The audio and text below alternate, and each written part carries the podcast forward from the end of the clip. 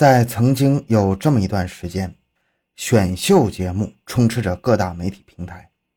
那时候还没有现在这种网络直播啊。少男少女凭借着姣好的外貌，在舞台上载歌载舞，就能获得万千瞩目、无数人的追捧。而名誉带来的财富，更是让无数少男少女趋之若鹜。而因为有明星梦衍生出来的演艺公司，更是利用了普通老百姓想成为明星又苦于没有途径的尴尬，在拥有明星梦的普通人和演艺圈之间起到了桥梁的作用。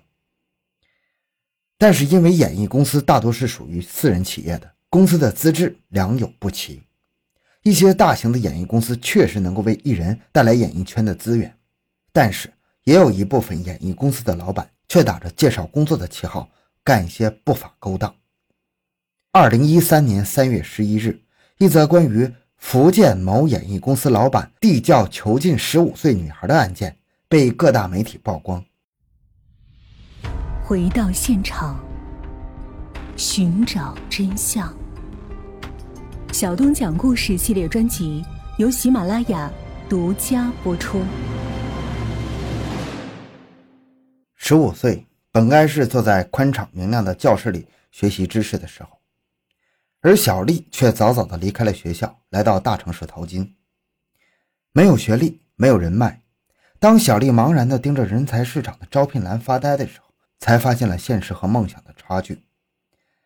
要想在大城市立足，没有足够的学历或者技能，那就只能从事最底层的工作，靠出卖苦力赚取微薄的薪水。而工作的闲暇时间，看电视成了小丽最大的消遣。电视上那些衣着光鲜的少女，在一夜之间通过各种电视台的选秀节目一炮而红，接踵而至的财富和荣誉让小丽十分的羡慕。她总是梦想着，如果有一天自己也能像她们一样成为某女团的成员，那该有多美好。而一则演艺公司的招聘广告吸引了小丽的眼球：十五到十八岁，美丽青春。这些要求自己都刚好符合呀！小丽反复读着广告上的每一个字，越读越心动。要不要试一下呢？这个念头盘旋在脑海几天，最终梦想还是战胜了理智。小丽拨通了广告上的联系电话，一个亲切甜美的女生接听了她的电话，过程十分轻松。对方在简短的询问了小丽的基本情况后，便约定时间要小丽尽快去公司面试。直到对方挂了电话，小丽还觉得那是一场梦啊！看着电视里那群美丽的女生，小丽满足的笑了。几天之后，小丽按照对方提供的地址来到了位于市中心一栋高档写字楼里的演艺公司。公司里几乎看不到艺人，只有一些行政人员在办公。很快，小丽便被负责人事的女员工带到了老板的办公室。从小丽进门的那一瞬间，郭老板的眼睛就没有从那张充满胶原蛋白、年轻漂亮的脸蛋上离开过。公司里的艺人来来往往，多半都是妻子和手下的人在负责，即使遇到漂亮的女艺人，也没有机会下手。现在眼前突然出现的活生生的猎物，怎么能不让郭老板心动呢？被盯了半天的小丽有些无所适从，对方的眼神有些过于灼热了，让她心里发毛。哈哈，很好。有胆识，被我盯了半天也不害怕呀。看小丽满脸羞得通红，郭老板才意识到自己的失态，连忙打了个圆场，看了一眼人事留下的资料，接着说道：“嗯，你的形象很符合我们的要求啊，十五岁是吧？叫小丽。嗯，是的，老板。原来对方盯着自己半天是为了试探自己的胆量啊。”小丽一颗悬着的心逐渐放下。嗯，很好。我们公司现在正准备组织一个全部由十五岁左右的少女组成的女团。你的条件非常符合我们的要求。你站起来，转个圈让我看看。小丽听话的站起来，转了个圈。嗯，太好了，完美的身材，完美的脸蛋。我们签约吧，签完了，你就是我们公司的正式艺人。从进门到签约，小丽只用了不到一个小时。这一切对于一个十五岁的农村女孩来说，那简直就像一场梦啊！当她被带到公司的舞蹈教室时，她才幡然醒悟：哎呀，这不是梦啊！就在刚才，她被一家演艺公司签约了。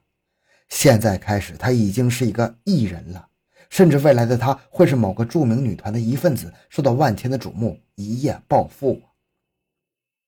那接下来的时间里，小丽就辞掉了原来的工作，每天都准时出现在公司的舞蹈房，跟着老师一起苦练舞蹈动作，等待着麻雀变凤凰的那一天到来。七月二十九日下午两点，正在舞蹈房练功的小丽突然接到郭老板的电话。要他赶紧准备一下，给他接一个商演的项目，马上要过去面试。事成之后有五百块钱的酬劳。经过一段时间相处之后，小丽已经完全信任了这家演艺公司。从资质上看，公司确实是在工商部门正式注册了的正规公司，也确实有一部分艺人在外接商演业务。小丽没有怀疑，放下电话，急忙去洗手间补了个妆。郭老板的电话又打来了，小丽。马上下楼来，时间紧急，对方在等着看人呢。电话里传出郭老板焦急的声音。半个小时之后，郭老板的车子载着小丽驶出了主城区，向市郊的方向开去。老板怎么还没到？车子已经离开城市很远了，马路两旁的建筑越来越少，小丽有些担心。哎，快了，马上到了。郭老板腾出一只手。拍了拍小丽的肩膀，眼里露出了一丝凶光。十多分钟过去了，车子停在了新店镇前村的一个山头的狗场内。这这是哪里？四周几乎看不见任何的人，整个山头除了一间废弃的木屋，再也没有其他的建筑。小丽觉察出不对劲儿，不是哪里呀，小乖乖。我们到家了。郭老板终于不再隐藏自己的情绪，面对早已垂涎三尺的猎物，他露出了穷凶极恶的表情。你你想干什么？你敢过来，我就报警了！瞬间明白过来的小丽试图打开车门逃跑，却发现车门已经被对方锁死。小丽挣扎着打开车窗，对着外面呼救。回答她的除了不远处传来的狗叫声之外，再无他物。面对如饿狼般捕食凶猛的老板，小丽拼了命的挣扎撕咬，和趴在身上的男人在狭小的空间里展开了搏斗。想不到，外表看上去柔弱的女孩，在此刻却如此的烈性。郭某强行试了好几次，没有捞到丝毫的好处，反倒是脸上和胳膊上被对方挠出了好几个血口子。哼，真败兴啊！先关你几天，看你老不老实。郭某仗着男人的蛮力，将小丽绑了个结结实实。又用布条蒙上了双眼，才把她脱离了车子。接着，小丽被郭某带进了一个事先挖好的地窖，用铁链将小丽锁了起来，又用胶带把小丽的双手反绑在身后，这才离开。当晚，郭某再次返回狗场时，身边多了一个曹姓女子。这个女人也是被郭某以打高尔夫球的名义骗了过来，到了位置才发现上当，在狗场的木屋里。郭某当着小丽的面强行和曹某发生了关系。完事之后，郭某将曹某关进了地窖。再返回的时候，小丽已经吓得魂不附体。抱着宁愿死掉也不顺从的决心，小丽和郭某展开了殊死搏斗。衣服被撕烂，脸上和身体被打得青紫，也要拼死反抗。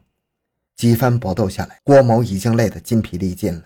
再加上小丽以生理期为由，郭某嘴里骂骂咧咧的，停止了继续侵犯。几分钟之后，郭某离开了狗场。只留下小丽一个人在木屋里颤抖。理智告诉他，现在不是害怕的时候，趁着郭某离开的时机，也许是他最后的逃生机会。他停止了哭泣，借着木屋里昏暗的灯光开始观察四周。他发现锁自己的链子并不是很粗，如果有一把利刃，应该能够割断。在可以移动的范围内，他仔细地寻找可以利用的一切物品。突然。一个闪亮的指甲刀吸引了他的目光，虽然没有十足的把握，但是指甲刀已经是他能找到的唯一物品了。双手被反绑在身后，不好用力，他就一点一点的用指甲刀锋利的一面慢慢的摩擦铁链。两个小时过后，小丽用尽了最后的力气，终于割开了铁链。离开狗场之后，小丽一路狂奔呢。所幸的是，他在狂奔之后，终于碰到了正要回家的老吴。根据老吴的口述，当时小丽没有穿鞋子，并且浑身颤抖，一只脚上还被绑着铁链。一个小姑娘家如此可怜，并且哭着祈求向老吴借手机，老吴完全没有拒绝的理由。可是很不巧，他当时手机没电了，所以只能给小丽指引了下山的路线。小丽在老吴的帮助下，很快找到了自己同城的表姐，向她哭诉了自己的遭遇。表姐听闻之后，陪同小丽前往警局报案。当晚九点，郭某再次回到狗场时，发现小丽已经逃跑了。预感到事情败露，郭某准备恐吓曹某索要跑路的钱财，但却遭到曹某的拒绝。气急败坏之下，他只能抢了曹某的手机。凌晨两点，小丽带着警察赶到狗场时，郭某已经逃之夭夭了。警方在小丽的帮助下，成功解救了被关押在地窖里奄奄一息的曹某。当时的曹某全身多处创伤，并且只穿着内衣裤，状态十分的惨。郭某在随后的逃亡中被警方抓获了。他对自己的犯罪事实供认不讳，声称将小丽和曹某囚禁在地窖中，只是为了将他们当成自己的性奴虐待。法院最终对郭某作出了判决，以强奸罪和非法拘禁罪。判处郭某有期徒刑十年六个月。好，这个案子讲到这里，欢迎关注小东的微博账号，主播小东讲故事，感谢关注，咱们下期再见。